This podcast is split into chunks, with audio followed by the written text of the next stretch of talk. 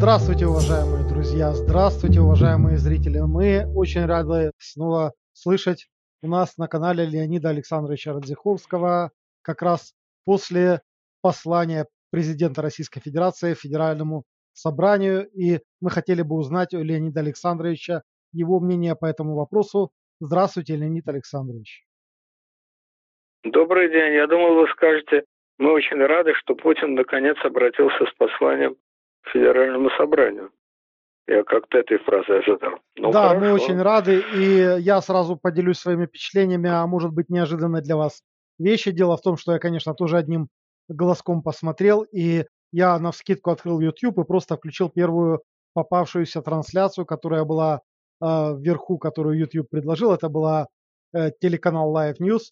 И я посмотрел на статистику. На тот момент, когда я смотрел, я вот записал специально, люди поставили 382 отметки нравится и, внимание, 4052 дизлайка. То есть примерно на вскидку э, в 11 раз больше отметок не нравится. Это при том, что, наверное, все-таки народ Российской Федерации внутри себя имеет слухи о том, что каждый дизлайк контролируется. Наверное, не все поставили, боясь, что за ними следят. Леонид Александрович, я хотел бы, чтобы вы прокомментировали это явление. Неужели так сильно надоел? И затем, конечно, интересно ваше мнение в целом о выступлении, что вы там увидели. Ну и по ходу у меня будет, конечно, конкретных, может быть, два-три вопроса по сути о том, о чем говорил э, Владимир Путин. Вы знаете, но ну, это, наверное, все-таки связано с аудиторией, э, ну вот того. Вы это на YouTube видели, да? Да, да, конечно, конечно. Странно. Ну и потом как-то очень мало, 382, 4 тысячи, это какое-то ничтожное количество. Это, наверное, это были отметки быть... нравится, с просмотров, конечно, были десятки тысяч, но это было еще днем, сразу после окончания, во-первых. Во-вторых, это был не самый большой канал, это был Live News.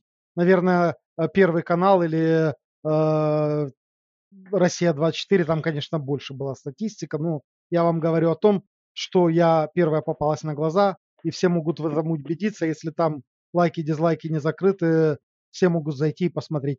Трансляция канала Live News по э, посланию Путина. Ну, вы знаете, я так скажу, Путин, конечно, несомненно, надоел в этом, нет, не может быть двух мнений. Это, кстати, обычно взаимно. Ему это все тоже надоело, это тоже очень заметно. Ну, я не думаю, что он до такой степени надоел, что в 10 раз больше против, чем за. Тут можно, ну, более или менее объективные все-таки цифры дает. Я, я сейчас, вот буквально, когда вы говорите, я посмотрю с, последние данные на этом канале. Пожалуйста. Да, ну, все-таки более объективные цифры дают опросы. Говорят, что они фальсифицированы и так далее. Я не думаю, что они фальсифицированы.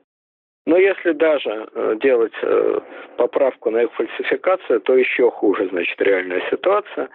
Но тем не менее, значит, э, вот можно войти в Гугле, набрать в ЦИОМ, и там есть опросы об отношении к Путину. Там есть две графы. Одна – это одобряете ли вы деятельность, а другая – это доверяете ли вы. Доверяете, они определяют так. Доверяю, не доверяю. Они вычитают из числа доверяющих число недоверяющих. А, и вот эм, одобряют там по-прежнему, насколько я помню, где-то порядка 55-60%.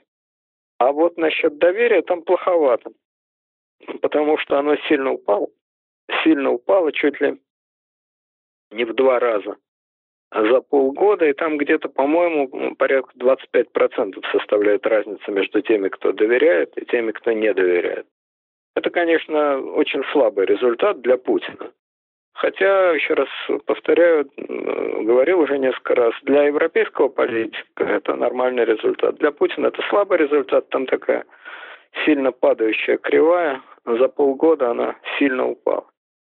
Вот, ну, я тысячу раз все это говорил, что с моей точки зрения а, практического значения эти рейтинги вообще никакого не имеют. Ну, Путину уже не избираться никуда.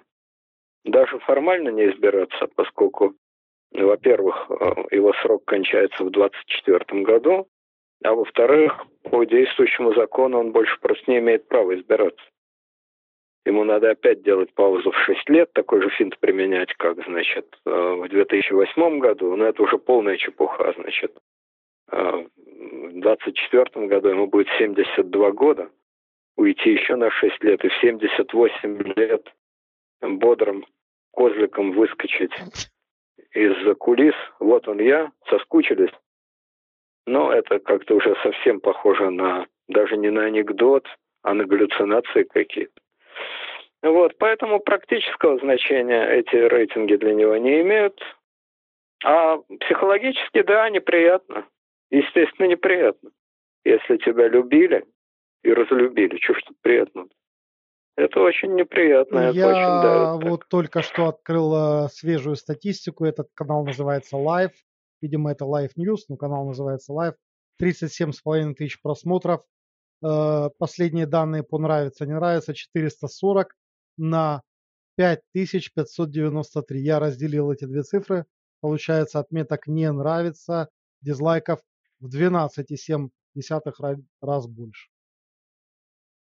Да, но это все-таки явно какая-то специфическая публика, которая, конечно, есть, но которая никого не представляет, кроме самих себя. В целом отношение, я думаю, другое в народе. Ну, во-первых, давайте начнем с того, что, как мне кажется, Главное даже не то, нравится, не нравится, а просто неинтересно это все. Нечему там нравится. Ну вот этот доклад и по стилистике, и по содержанию, а главное, конечно, по стилю. В политике ведь стиль – это самое важное. Это выступление Леонида Ильича Брежнева на пленуме ЦК КПСС, посвященному вопросам дальнейшего углубления расширения, улучшения и неуклонного роста. Год эдак 1977, когда Брежневу, соответственно, как и Путину, оставалось пять лет править. Вот, ритуальное мероприятие. Ритуал э, вообще вещь в жизни важнейшая. Когда мы здороваемся и говорим «здравствуйте», это же не значит, что мы желаем большого здоровья Э, тому, с кем мы говорим, или когда мы спрашиваем, как дела. Это что, вот мы хотим выслушивать битый час рассказ про дела своего собеседника? Нет, конечно, это ритуал. Ритуалы – это то, на чем стоит социальная жизнь и политическая жизнь. Поэтому ничего постыдного, плохого и смешного в ритуалах, конечно же, нет. И послание Федеральному собранию, так же, как и выступление Брежнева на пленумах ЦК КПСС, это был ритуал. Плохо не то, что есть ритуал. Плохо то, что кроме ритуала нет ничего. Вот это плохо. Что значит кроме ритуала нет ничего? Это значит, что есть набор дежурных штампов, штампованных слов, штампованных поз, штампованных интонаций, которые ничего не означают, кроме того, что галочку поставили, вот выступил, вот провел пленум, вот э, послал куда надо с федеральным собранием. Но он послал, его послали. Все. Содержания тут нет. А главное, жизни нет. Вот ритуал занимает все пространство, все пространство. В тот момент, когда кроме ритуала ничего не остается. Ни мыслей, ни чувств, ни планов, ничего. Понимаете, вот если ты малознакомому человеку говоришь, «Здрасте, как дела?» и пошли дальше. Это нормально. А если ты своей жене или своему сыну или своему ближайшему другу э, говоришь «Здрасте, как дела?» и идешь дальше, то это все. Это все. Значит, семьи у тебя нет, сын тебе чужой человек, а друг оказался вдруг, и не друг, и не враг, а так. Вот кроме ритуала нет ничего в послании Путина. Поэтому все мудреные, значит, политологи, я сегодня 10 раз комментировал за галиматью.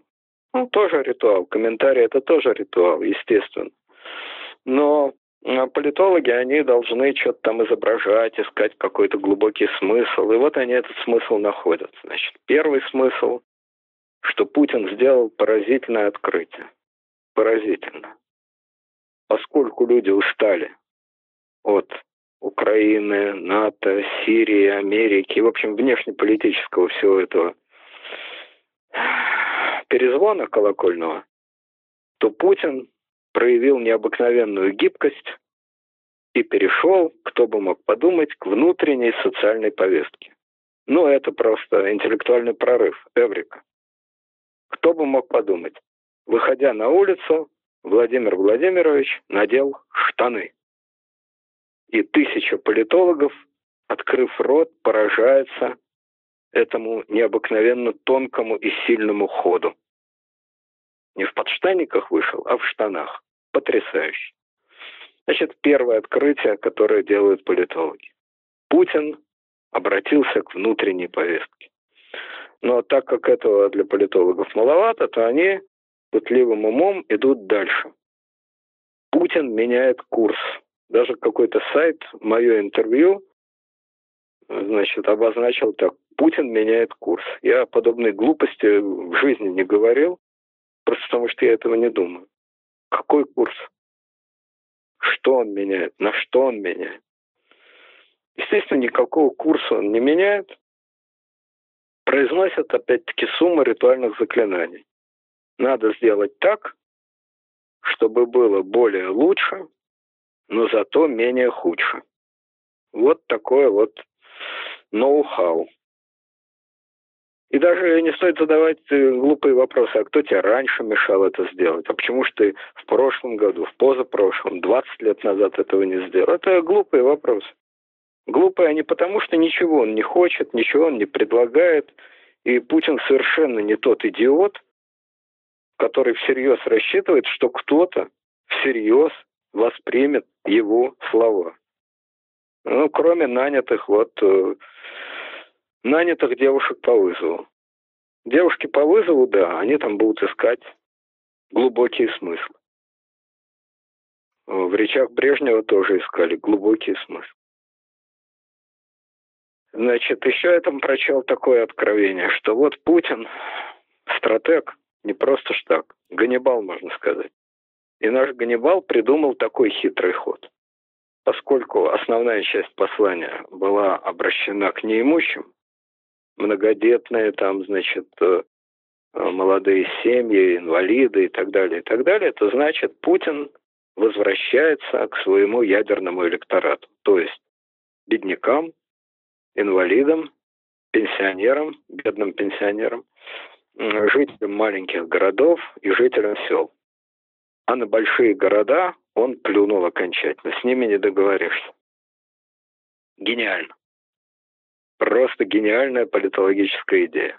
Особенно хорошо это будет в ситуации опасности.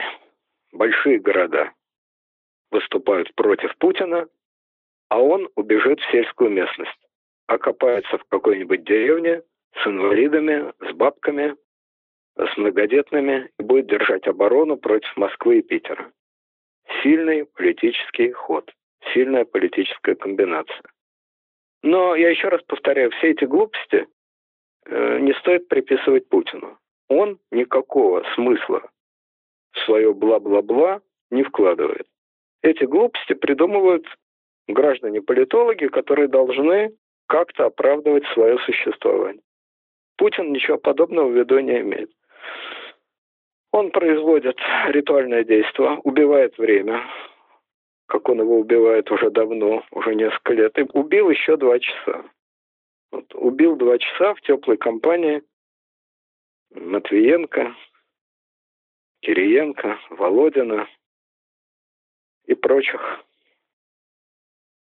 лучших людей города. Так. И и все.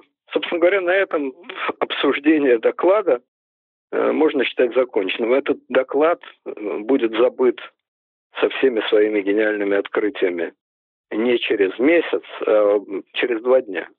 Так же, как были забыты все пленумы ЦК КПСС последних лет и все сложные политологические рассуждения, которые там были. А кто на трибуне Мавзолея стоял справа от Брежнева, а кто слева? Суслов был одет в шляпу с полями. Что бы это значило? А вот Подгорный надел просто шапку-пирожок. Это намек? Это сигнал? Что означает этот сигнал? Это ухудшение? Это завинчивание гаек? Это отвинчивание гаек? А этот сигнал означал просто то, что жена Подгорного дала ему шапку пирожок, а жена Суслова дала ему шляпу с ушами. И они стояли на трибуне мавзолея. Вот и Путин так. В шапке пирожок и на трибуне. Вот, но поскольку, значит, закончить на этой жизнеутверждающей ноте как-то у многих, наверное, останется чувство глубокого неудовлетворения, я тогда пройдусь по содержанию, в кавычках, этих текстов. Значит, э, Путин много чего, много кому наобещал, но там был министр финансов Силуанов. У него взяли интервью и спросили, сколько это удовольствие будет стоить. И Силуанов сказал, что выполнение всех обещаний Путина, если оно будет в полном объеме, будет стоить 110-120 миллиардов рублей в год. Значит, чтобы оценить размеры этой цифры, надо иметь в виду, что бюджет Российской Федерации составляет 16 триллионов рублей в 2019 году. Расходная часть бюджета – это 16 триллионов рублей.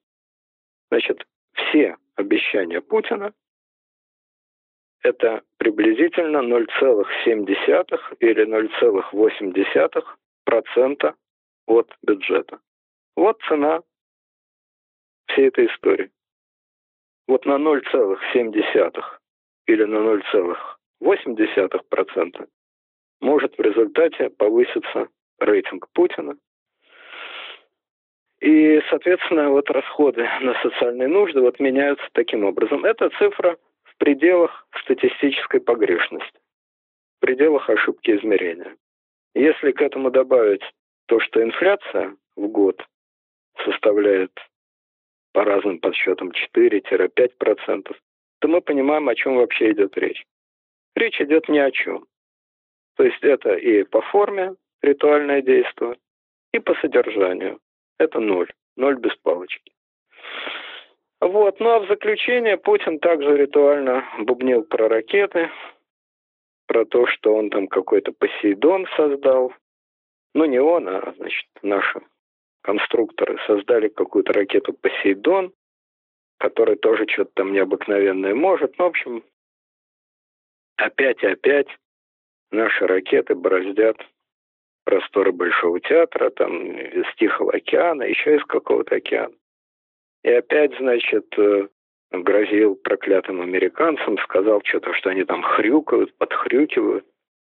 Ну, это все из серии «Если бы у дедушки была грудь, Нет, то это там была бы бабушка». было, там было немножко по-другому. Он сказал, что сателлиты Америки радостно подхрюкивают по, в в согласии по этому по выходу из договора. Мне интересно, кстати, было бы потом спросить у вас, но раз мы коснулись этой темы, сразу, может быть, ответите, если фрау Меркель, например, узнает, что она подхрюкивает, ей понравится такое обращение к союзникам США со стороны Владимира Путина?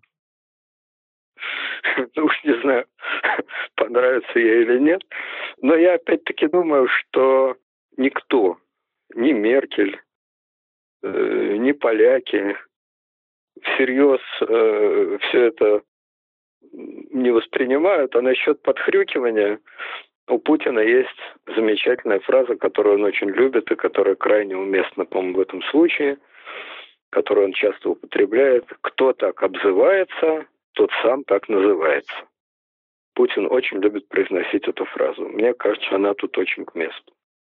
Вот. Никто, конечно, всерьез все это не воспринимает, э, все его там подмигивания подхрюкиванием и подхрюкивание подмигиванием. Ну, а аудитория радостно в ответ, естественно, захрюкала. Ну, это понятно. Тоже Да, без были, всякой радости были они это сделали. Тоже ритуально. Да, да, да. Ну, это известно. Слушайте, это все Хамство. Этот, спек... Этот спектакль отработан с 50-х годов. Известно, что когда Путин говорит, ну не Путин, Хрущев, Брежнев, э, Андропов, ранний Горбачев, там, ну Горбачев меньше, но вот Брежнев, Хрущев. когда говорят о западных ракетах, сурово брови мы нахмурим. Внимание, внимание, ахтунг. К переносице сходятся брови, государственная мысль, все напряжены. Потом вождь говорит о нашем нанесем им, если будет надо, ответный термоядерный удар. Сразу мышцы расслабляются, и раздается гром аплодисментов. Но если надо, встают, если не надо, не напрягают свои мышцы, не встают. Известно, когда вождь поднимает голос, известно, когда вождь опускает голос. Этот ритуал отработан ничуть не хуже, чем любая церковная служба. Но церковные службы, они, как говорится, несколько тысяч лет пользуются неизменно превосходным результатом. Люди стоят там с просветленными лицами, некоторые аж плачут. Но там разница в том, что ритуалы церковные, они все-таки апеллируют к сакральным вещам. Так их и называют. Сакральные вещи, чудеса, воскресенье там и так далее. Вот. А воскресенье ракет и, значит, рассказы о бесах, которые подхрюкивают, и о наших Э, ангелах, архангелах, которые им ответят, они лишены главного. И ничего сакрального у них на самом деле нет. Соответственно, да, первые ряды, на которые камера смотрит, они отрабатывают по полной, напрягаются, то сжимают э, губы, то разжимают губы, то желваки катают, то аплодируют, то не аплодируют. В общем, работают, как говорят в театре. Работай лицом, работай лицом. Но они работают лицом. А задним рядам уже настолько все похрену, и настолько заранее известно все, что он скажет, и где надо аплодировать, а где не надо.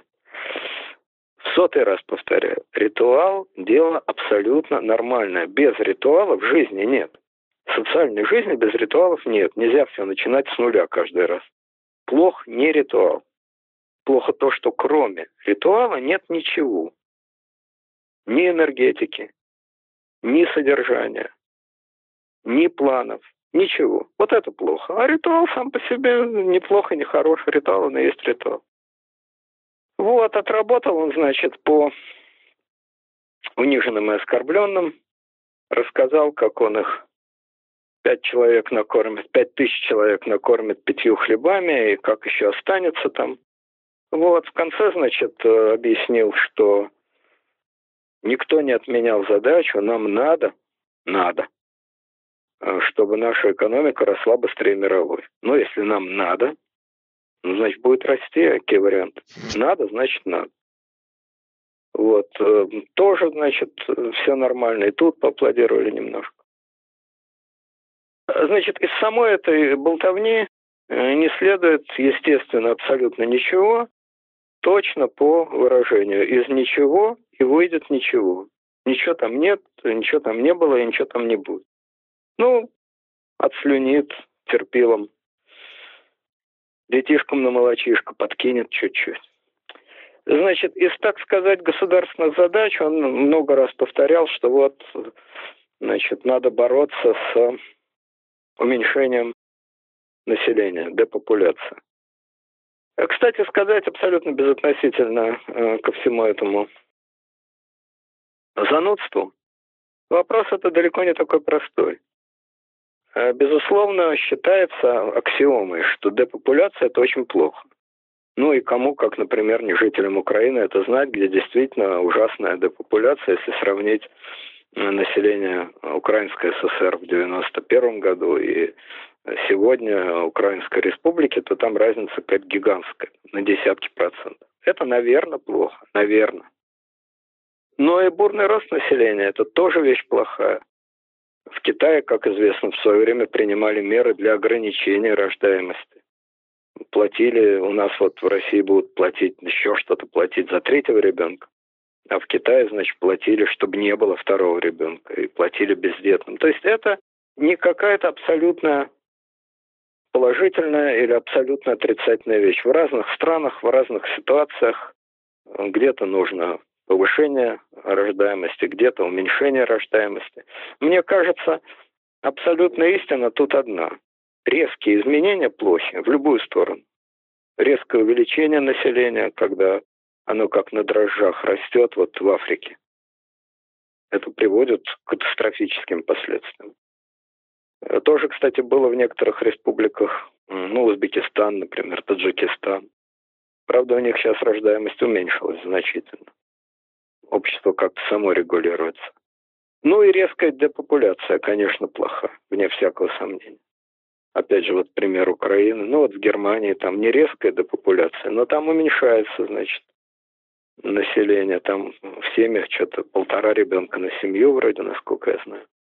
Но это вещи очень тонкие. Общество каким-то чудом, никто не знает каким, само это регулирует. Вплоть до того, что известно, и это вроде бы не сказка, а правда, что после войны рождается больше мальчиков, чем девочек. Ну, звучит как бред какой-то. Но откуда, какая связь между, значит, э, таким интимным актом, как рождение ребенка и общей ситуацией в стране? Тем не менее, вроде бы статистически это достоверно показано, что после больших войн, ну вот таких как Великая Отечественная, допустим, рождалось мальчиков больше, потому что понятно, что убыль мужчин была больше. Словом, это очень сложный саморегулирующийся механизм. И покупать детей за деньги, мы вам подбросим там 11 тысяч рублей на третьего ребенка, и вот рожайте, рожайте, но это глупо просто. Просто откровенно глупо. Потому что известна, опять же, статистика, что э, в более обеспеченных странах, где выше доходы населения, рождаемость ниже, чем в нищих странах, в низкообеспеченных. Тут гораздо важнее, чем деньги, тысяча других вещей. Традиции, религия, ну и так далее. Собственно говоря, высокая рождаемость – это последнее, что осталось от патриархального сельского образа жизни, когда действительно рожали без конца там по 8, по 10 детей, но из них и выживали там по 3-4 ребенка. И нужны дети были для сельхозработы и так далее. То есть это были определенные традиции. Сейчас их нет. Совершенно другие традиции, совершенно другая ценность человеческой жизни, ну, это, ценность жизни ребенка, это отношения. Это урбанизация. В, в городе дети это обуза, а в деревне это действительно большая помощь в хозяйстве. Ну, как абуза? Это не абуза, это сейчас, по крайней мере, в России, это, собственно, единственная ценность, которая является абсолютной. Но для этого не надо много детей. Один ребенок, два ребенка – это для большинства людей в современном мире. Это единственная твердая ценность, за которую они цепляются. Хотя, с другой стороны, да, я с вами согласен. Женщины хотят самореализовываться, хотят карьеру делать, хотят учиться. Ну, как в Европе, где, в общем, довольно поздно вступают в брак, довольно поздно рожают, после 30 лет там многие. Ну уж как они трясутся над ребенком, это вам э, не совок, где, значит, детей в ясли кидали, где мать там через э, два месяца после рождения должна была на работу выходить и так далее. То есть я просто к тому говорю, что это очень тонкий, сложный имеющий миллион ниточек механизм. И вот так грубо швырнуть деньги, а теперь рожай, ну, это, это анекдот. Другое дело, что можно сказать, ну хорошо, а что государство может, кроме как деньги швырнуть? Ну, государство, положим, кое-что может, оно может лучше бороться с детскими инфекциями, хотя в России детская медицина очень неплохая, действительно хуже, чем в Европе, но очень неплохая, очень низкая детская смертность и так далее. То есть государство много что может, но, конечно, давать деньги – это одна из простых вещей, которые государство делает. Но в данном случае это, конечно, имитация. Это имитация, потому что относится это только к очень узкому кругу многодетных семей. А сейчас в России многодетность – это уже трое детей, это уже многодетность. Да? Вот, относится это к узкому кругу, эффекта это никакого не дает. Путин в свое время приписывал себе огромное достижение, что вот а во второй половине 2000-х годов, примерно где-то с 2007-2008, остановилась убыль населения, население стало расти. А теперь вот оно опять, значит, опять убыль населения, опять оно уменьшается. А противники Путина приписывают это его политике. Вот, значит, он ведет войны, вот падает уровень жизни, и в результате уменьшается население. А профессиональные демографы говорят, что и то, и то неправильно. Естественно, падение уровня жизни не способствует тому, чтобы люди заводили детей, но важнее другие факторы. Уходит одно поколение, приходит другое поколение. То есть это, в общем, объективный, некоторый объективный процесс, повлиять на который достаточно сложно. Ну, то есть можно, конечно, но достаточно сложно. Ладно, в общем, это я в такую частность влез, но просто в связи с этим посланием сказать-то, кроме как об этом, особо-то и нечем, нечего. Вот, ну вот, собственно говоря, и все. Значит... Э, да, да, я хотел еще да, пару вопросов я хотел еще... заканчивать.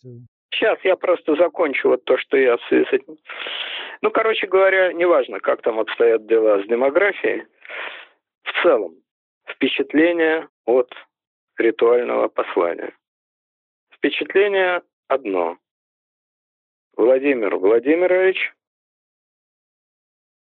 жутко устал, сказать ему абсолютно нечего, никаких реальных планов, вот таких, которые вдохновляют, которые дают перспективу, которые дают дыхание.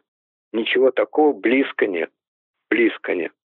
Он может копошиться по мелочи в отдельных темах, делать вид, что он очень глубоко в теме, вот он очень так серьезным видом и эмоционально рассказывал про мусор, про вывоз мусора. Это действительно сегодня острая проблема в России. Ну, понятно, что его накачали и сказали, вот сейчас мусор это для них важно, для них, для них, для этих терпил, черт бы их подрал. А поскольку Путин изображает, опять же, не ради рейтинга, не ради рейтинга, а ради ритуала, изображает отца народа, ну, он, соответственно, изобразил. Вот он там глубоко в теме этих самых, значит, мусорных слав. Но сколько не перебрасывай мусор справа налево и слева направо, это кидание мусора национальной перспективы не дает. Путин сегодня это, конечно, тормоз. Ничего с этим не попишешь. 20 лет зря не проходит, 20 лет во власти. И мне кажется, что это доказывает, показывает, показывает и, соответственно, доказывает одну простую вещь. Его задача заключается в том, чтобы дотянуть на бреющем полете оставшиеся пять лет, перебрасываясь мусором, этими подхрюкиваниями, перехрюкиваниями, ракетами, надбавками, убавками. Сказать нечего, предложить нечего, вдохновить абсолютно нечего. Остается как в конце футбольного матча, когда игроки гоняют мяч справа налево, слева направо. Просто играют на время. Вот он играет на время, в чистом виде, играет на время, потому что на результат он играть не может. Он этого результата не видит, и никто не видит. И это довольно плохой симптом для общества, потому что это ведь что обозначает? Это обозначает социальное оцепенение, нарастающее социальное оцепенение. Вот как э, когда делают укол, чтобы заморозить щеку, когда зубы лечат. Укол в десну, чтобы значит, десна заморозилась. Вот это заморозка. Социальная заморозка. Идеал заключается в том, чтобы ничего не менялось, время тикало, а на поле продолжал вяло передвигаться и забивать с помощью десяти партнеров пустые ворота Путин. Вот его это его ночная хоккейная лига, в которую он очень любит играть, это хороший символ его нынешнего времяпровождения. Все работают на тебя, ворота пустые, и ты в пустые ворота забиваешь шайбу за шайбой. Пустые Есть только один голы. маленький вопрос. Зачем? А? Э, пустые ворота забиваешь, пустые Гол голы. Пустые голы. Есть только один маленький вопрос. Зачем? Цель какая? Кроме как убивать время. Время ты убиваешь. Свое. И одновременно время страны. Такое общее оцепенение. Вот э, Леонид Ильич, э, с которым аналогии просто сейчас кричат во все горло. Леонид Ильич вешал себе ордена. Путин вешает себе голы. Суть одна и та же. Так же, как Брежнев не зарабатывал военные ордена, так же и Путин не зарабатывает эти голы. Кого он при этом обманывает, понять невозможно. Пытается обмануть время, но время обмануть невозможно. Так что я думаю, что прогноз с этим такой. Нарастающее социальное оцепенение. Искусственное, кстати. Искусственное социальное оцепенение. И одновременно, поскольку люди-то живые, ну они же не умерли все, правильно? Нарастающая потребность, внутренняя потребность общества в движении, в движухе. Если люди все время сидят неподвижно на скучнейшем докладе и только просыпаются, чтобы поаплодировать и опять задремать, то у них что накапливается? У них накапливается желание встать, размяться, пойти, что-то сделать, очнуться, почувствовать себя живыми. Вот, собственно говоря, простой политический смысл физиологического слова «застой». Застой – понятие физиологическое. Да. Но оно же понятие политическое. Потому что от долгого застоя у людей накапливается желание перемен в лучшую сторону, в худшую сторону, но перемен, движухи, потребность в движухе. И сейчас Путин, вольно или невольно, конечно, невольно, накачивает потенциальную энергию движухи. Потенциальную энергию той движухи, которая начнется после его ухода. Здесь только очень важный момент, с моей точки зрения, понимать, что его никто не скинет, что эта потенциальная энергия не превратится в кинетическую, пока не произойдет перемена наверху. Никакой революции и тому подобного, ничего этого в России не будет. Но зато, когда он уйдет, когда лед тронется, то накопленная энергия движухи, потенциальная энергия, очень быстро превратится в довольно сильную кинетическую энергию.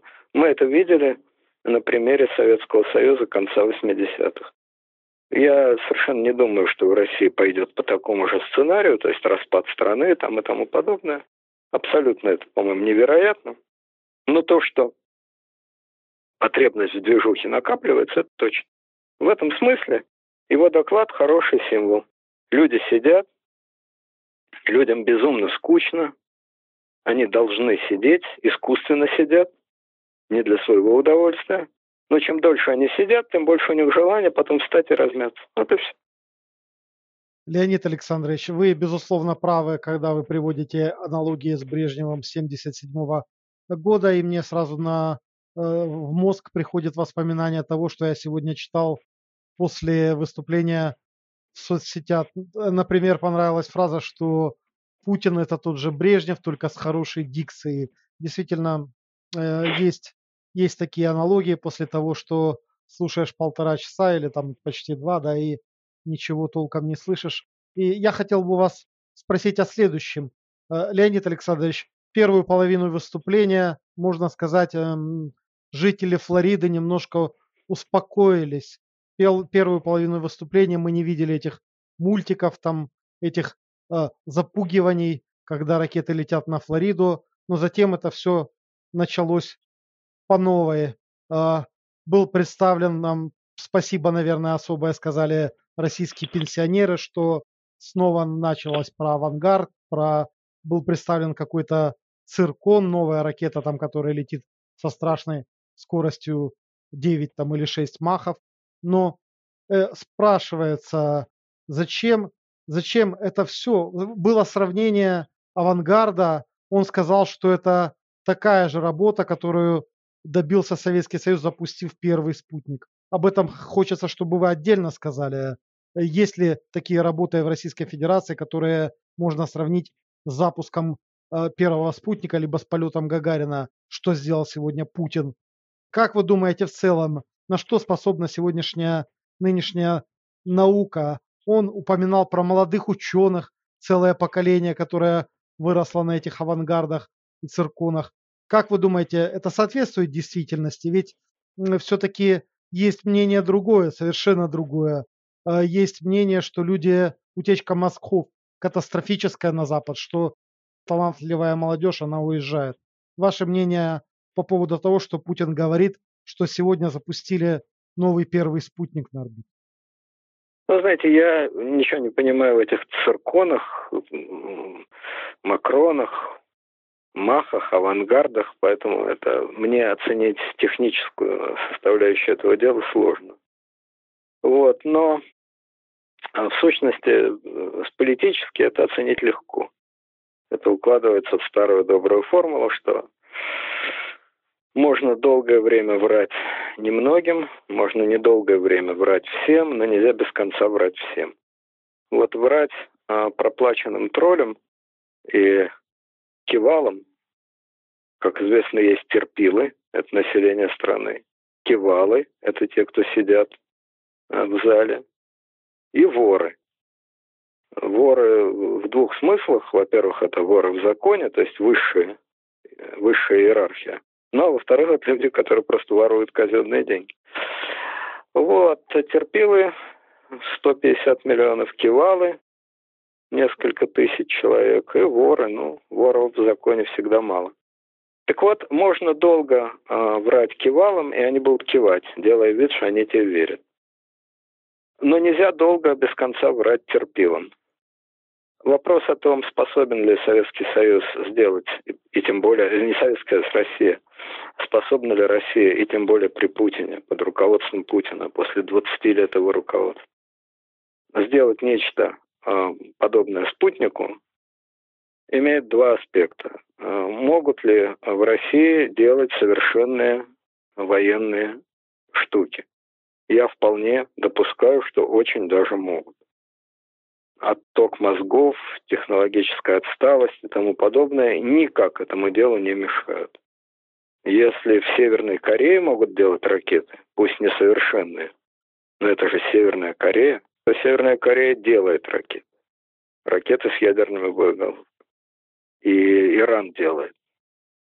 Поэтому абсолютно ничего фантастического тут нет в том, что Россия, которая была и осталась крупнейшей военной державой мира, вне всякого сомнения, паритетной по количеству боеголовок, по количеству э, ядерных боезарядов Соединенными Штатами, что Россия с ее традициями, естественно, делала, делает и будет делать вполне совершенные военные машины. Ни малейшего сомнения у меня в этом нет.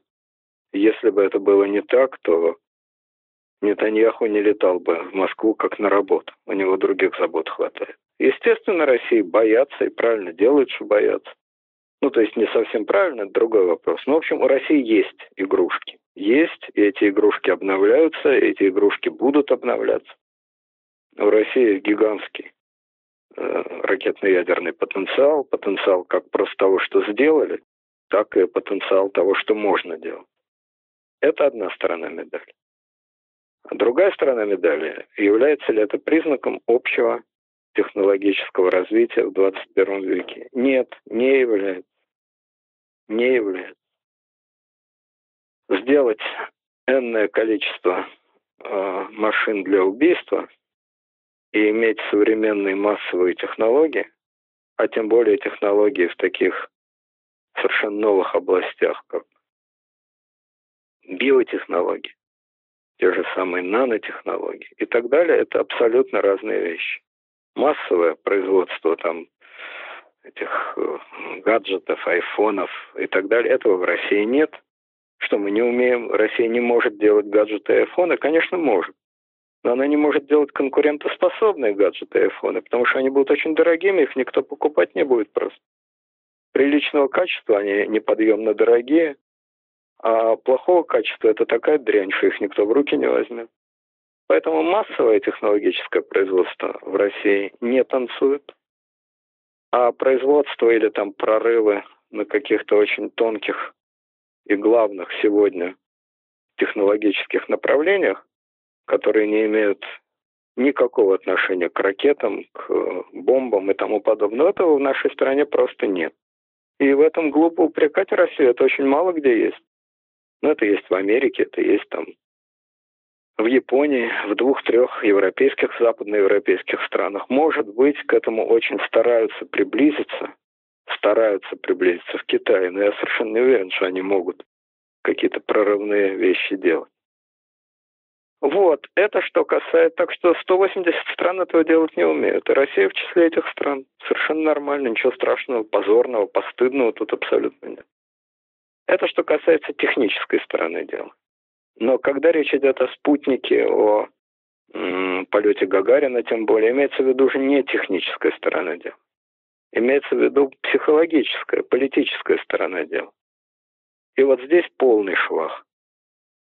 Полет Гагарина – это был прорыв. Прорыв по очень многим направлениям.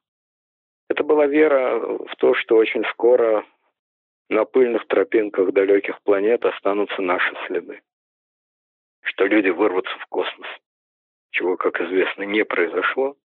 Никакого освоения никаких планет за 55 лет так и не наступило. Это была вера в то, что Россия, Советский Союз э, становится технологическим и социальным, и технологическим лидером мира. Обогнал Америку. Это была вера в то, что вообще э, социализм это не ГУЛАГ, это не э, Голодомор, это не расстрелы, а это вот он результат, наконец-то результат. Прорыв человечества, не одного Советского Союза, а человечества в космос. Мы прокладываем дорогу в космос. Вот что это было. Это была вера в будущее, в наступающее будущее. И даже толстая, нескладная и очень пошлая фигура Хрущева испортить это впечатление тогда не могла. Так. Значит, вопрос. Есть такая вера в будущее в сегодняшней России? Это смешной вопрос, это риторический вопрос. В России нет никакой веры ни в какое будущее. Есть сегодня в России такой энтузиазм? Но это просто издевательский вопрос.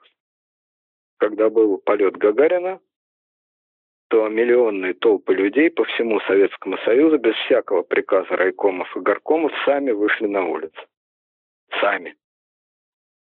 Как 9 мая. Сегодня, когда полетели все эти Посейдоны, э, Разбайдоны, я уж не знаю, что у него там летает.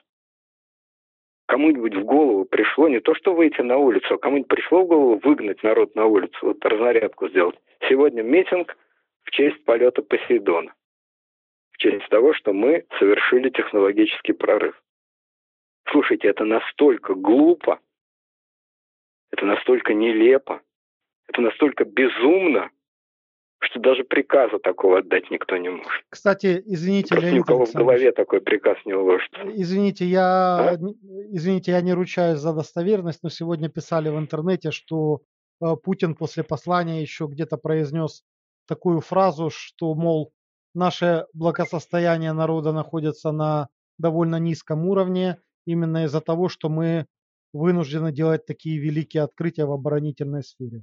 Я думаю, пенсионеры ему очень. Я думаю, что я думаю, что Путин никогда такого не скажет, никогда. Потому что он никогда не пойдет на то, чтобы публично назвать кошку кошкой и обозначить отрицательную связь между своей внешней политикой и уровнем жизни людей. Я поищу, я поищу да, и пришлю вам, если что. Многие люди так думают, но зачем же Путин сам себя будет так сечь? Ну вот, но возвращаясь, значит, к этой теме. Поэтому ни о каком политическом, психологическом, моральном эффекте, не то что сравнимым с эффектом от полета Гагарина, а вообще о каком бы то ни было моральном эффекте, хоть маленьком, от этих Посейдонов говорить не приходится. Это никому не интересно. Просто никому. Совершенные эти Посейдоны, несовершенные. Все эти его Посейдоны и Нептуны – это абсолютно бессмысленные языковые игры, чисто языковые игры. Рассчитано это, конечно, на большой пиар. Путину очень хочется, естественно, любому человеку хочется, и Владимир Владимирович не исключение, чтобы его считали великим и ужасным. Поскольку великим и прекрасным его считать не могут, очень хорошо. Пусть ненавидят, лишь бы боялись. Ты меня боишься? Значит, ты меня уважаешь. Вот такой критерий. Очень ему этого хочется. Понятно. Но самое грустное, что никто особенно этого не боится, и никакого впечатления вся эта кинопродукция ни на кого не производит. Но вот год назад он тряс этими своими Посейдонами, или как они тогда назывались, я не помню. Ну и что? И испуганные американцы что? Отказались выходить из договора? Нет, не отказались. Выходят из договора. Пошли на смягчение и отказались от каких-то санкций. Нет, не пошли на смягчение.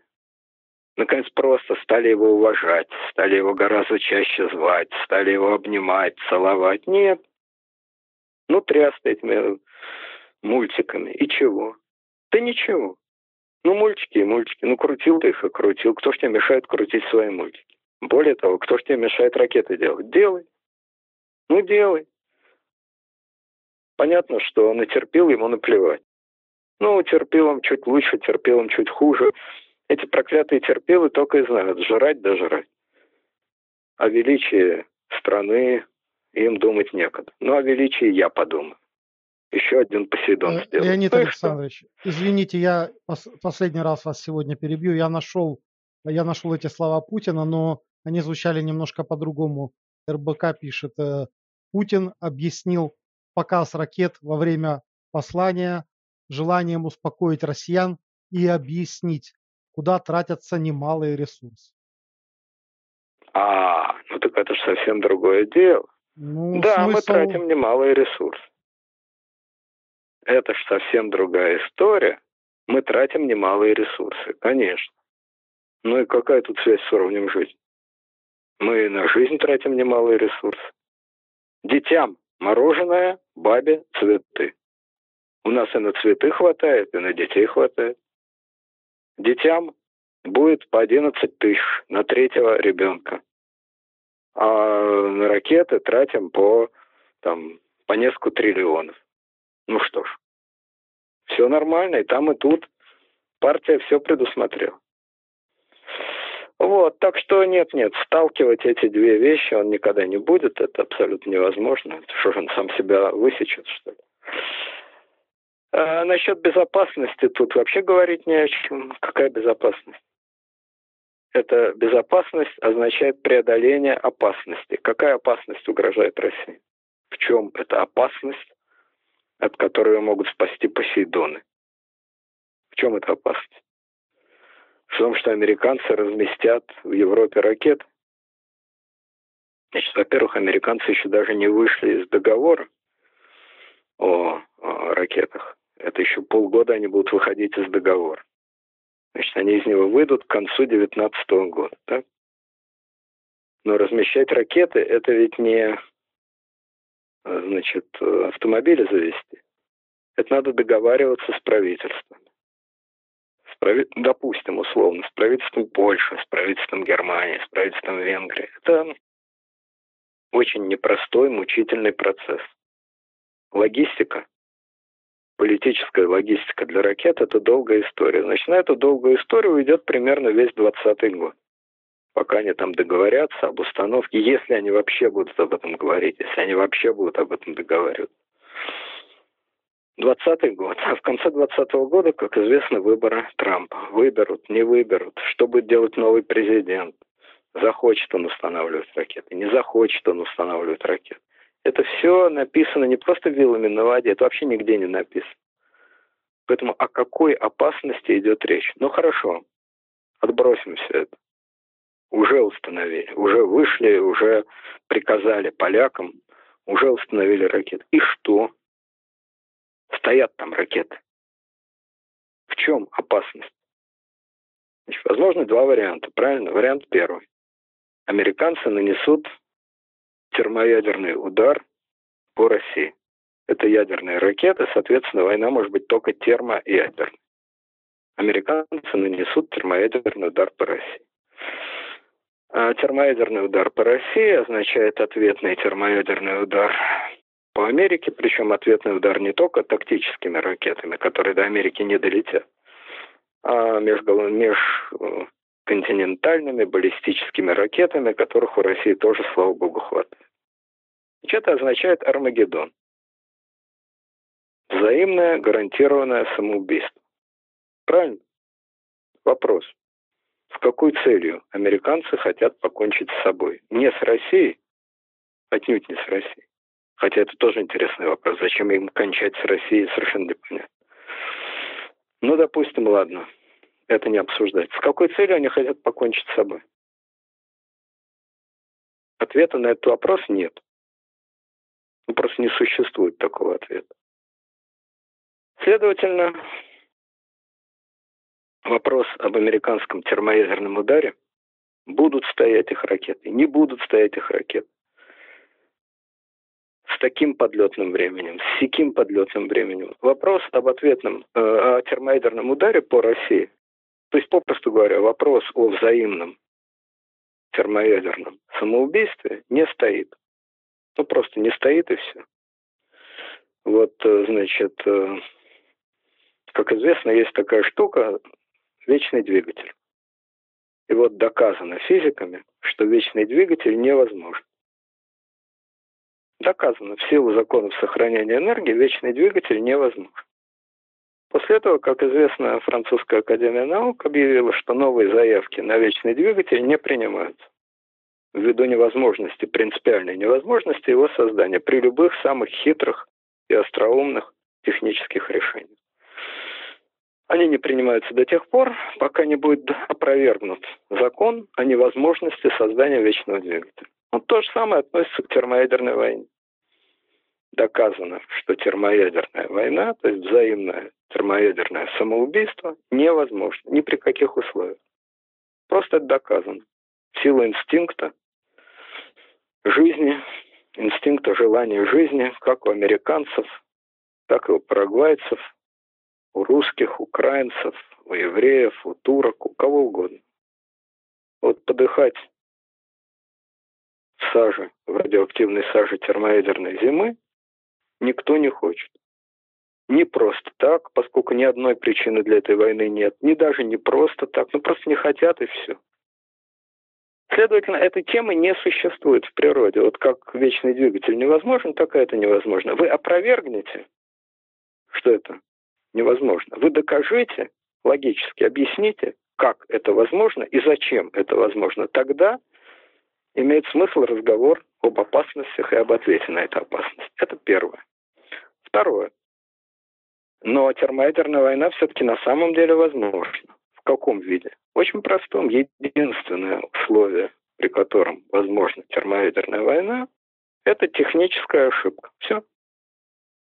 Техническая ошибка и малое время на ее исправление.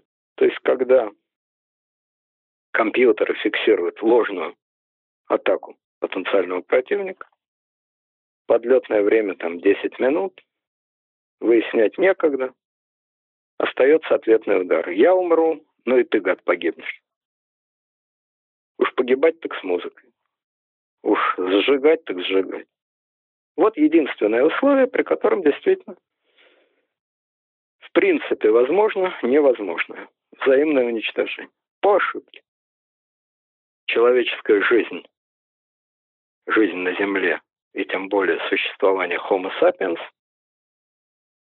это результат необъяснимой цепи невероятных событий.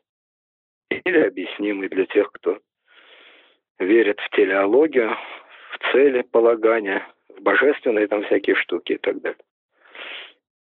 Человеческое взаимоуничтожение – результат технической ошибки. Спрашивается, при таких условиях появление американских ракет в Европе – это умный поступок? Это крайне глупый поступок крайне глупый со стороны американцев. Крайне глупый.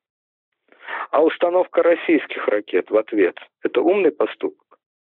Это крайне глупый поступок. Он увеличивает безопасность России? Нет. Он резко уменьшает безопасность России. Почему? Он уменьшает безопасность? Потому что увеличивается опасность случайной ошибки. Потому что если подлетное время там 10 минут, и американские компьютеры по ошибке зафиксируют старт российских ракет, то понятно, что мало не покажется ни России, ни Америке. Что в такой ситуации является способом уменьшить опасность такой технической ошибки? Очевидно, две вещи. Первое. Несомненно, отказ от установки любых своих тактических ядерных ракет. Потому что для ответного удара нам вполне достаточно ракет межконтинентальных и баллистических, которые черти где понатыканы и на подводках, и в шахтах и так далее. А второе – увеличение мер доверия. Постоянные контакты, постоянные горячие линии, постоянные встречи и так далее. Но слушайте, ну что это чепуха, это разговоры? Нет, это не чепуха, это не разговоры. Почему Путин никогда не говорит о возможности термоядерного удара со стороны Китая? У Китая нет общей границы с Россией? Есть. Там другое подлетное время для ракет? Нет, не другое. Еще меньше. Граница-то общая. Мы можем запретить Китаю размещать свои ракеты хоть в одном километре от границы? Нет, не можем. И никакое согласование ни с какой Польшей им не нужно. Они на своей территории что хотят, то и размещают. Там невозможна техническая ошибка? Нет, вполне возможно. Так почему же мы не боимся? Случайного обмена термоядерными ударами с Китаем. В чем дело? Технические ошибки возможны везде. Мы этого не боимся, потому что на эту тему нет пиара. Мы этого не боимся, потому что на эту тему нет подхрюкивания. Мы этого не боимся, потому что есть постоянный обмен информацией, потому что нет психологической готовности испугаться психологической накачки. Вы хотите, чтобы была безопасность в Европе? Ну и стройте по китайскому образцу. Кончайте подхрюкивать. Кончайте подкашливать. Кончайте подпрыгивать. Налаживайте постоянные отношения. Налаживайте отношения доверия. Налаживайте горячие линии все. Всех дел. Всех дел. Тем более, что с Китаем у вас теоретически, теоретически есть какие-то якобы территориальные споры. На самом деле никаких нет, но модная тема, что все-таки есть, что китайцы на каких-то картах что-то там как-то закрашивают. Ну уж с европейцами-то у вас точно никаких споров нет. Уж они-то точно ни на что не претендуют. Ни европейцы, ни американцы. Ну совсем ни на что. Ну что вы ерепенитесь? Чего вы из штанов-то выпрыгиваете? Чего вы лысиной по паркету стучите? Просто потому что делать нефига. Хочется дурака повалять и с кем-то побороться, и изобразить, что у нас тут великая геополитическая борьба. Ну, изображайте дальше. Только вот к опасностям это не имеет никакого отношения. Абсолютно никакого. Ни к опасностям, ни к безопасностям, ни к Посейдонам, ни к Дианам, ни к чему. А, Леонид Александрович, э, спасибо вам за то, что вы поделились своими впечатлениями по поводу послания Владимира Путина Федеральному собранию. Спасибо вам большое и до новых творческих встреч. До свидания и здоровья. Ну, будем ждать новых посланий Путина. Э, нет, будем ждать чего-то более, чего-то более замечательного. Всего доброго. Еще более замечательно. Хорошо, договорились. Ладно, спасибо. Счастливо. Да, Всего, пока.